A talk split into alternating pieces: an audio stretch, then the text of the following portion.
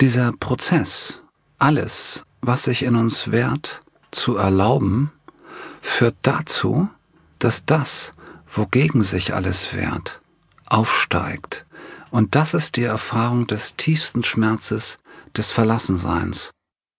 Wenn wir ihm erlauben, in uns da zu sein, und das können wir, wenn wir zuvor alles erlaubt und anerkannt haben, was sich dagegen wehrt, dann spüren wir ihn als eine Präsenz im Körper, eine Energie, die dort tief in unserem Bauch ist und sind mit ihr verbunden.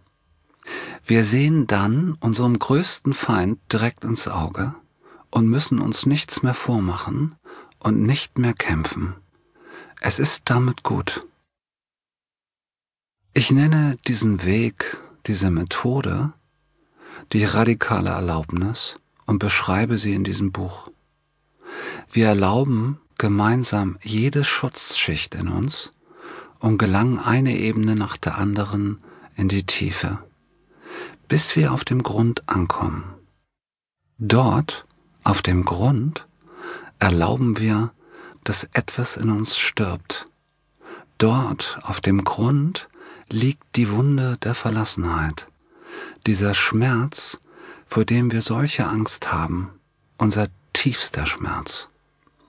Wir tun alles dafür, haben alles dafür getan, ihn nie wieder fühlen zu müssen. Nicht wenige verbringen ihr ganzes Leben damit, diesen Schmerz zu kompensieren. Ich möchte, dass sie das nicht tun. Ich möchte, dass sie sich diesem Schmerz stellen, ihn direkt fühlen, weil ich weiß, dass dieser direkte Kontakt Frieden, tiefsten Frieden schenkt. Ich weiß, dass es nicht einfach ist, da hinunterzukommen. Kaum jemand geht da hinunter. Im Gegenteil, man hält uns für verrückt, wenn wir so etwas tun. Lenk dich ab, komm drüber weg, tu was für dich, das dir hilft. Der Liebeskummer wird vergehen. Übergehe diesen Schmerz. Tue einfach so, als sei er nicht da, und bald schon wirst sehen, ist er auch nicht mehr da. Tue so, als sei das, was gerade in dir ist, einfach nicht da. Es gibt tausend Scheinlösungen, tausend Versuchungen, davon zu kommen und diese Schmerzerfahrung irgendwie zu überspringen, aber keine hilft. Keine wird uns Frieden bringen. Es scheint leichter, den Versuchungen zu folgen, und doch macht es alles nur schwerer. Wir müssen doch wieder zurück, zurück zu dem Punkt, an dem wir ausgewichen sind. Und irgendwann müssen wir hinunter in unsere Tiefe und uns unseren Wunden stellen. Ich habe mehrere Phasen erlebt, in denen sich meine Wunde öffnete und ich von meinem verlassenen inneren Kind überflutet wurde.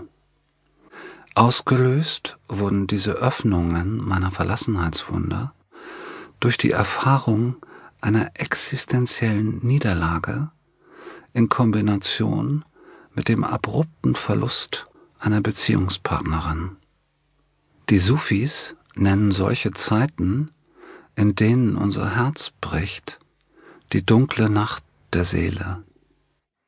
Es ist die schlimmste, schmerzhafteste Erfahrung, die wir machen können. Wie wir sehen werden, ist es zugleich die kostbarste, wenn wir wirklich durch sie hindurchgehen. Zweimal bin ich im Widerstand stecken geblieben und habe mich, als ich glaubte, sterben zu müssen, in mein altes Leben zurückkompensieren können. Beim dritten Mal bin ich durch die dunkle Nacht der Seele hindurchgegangen.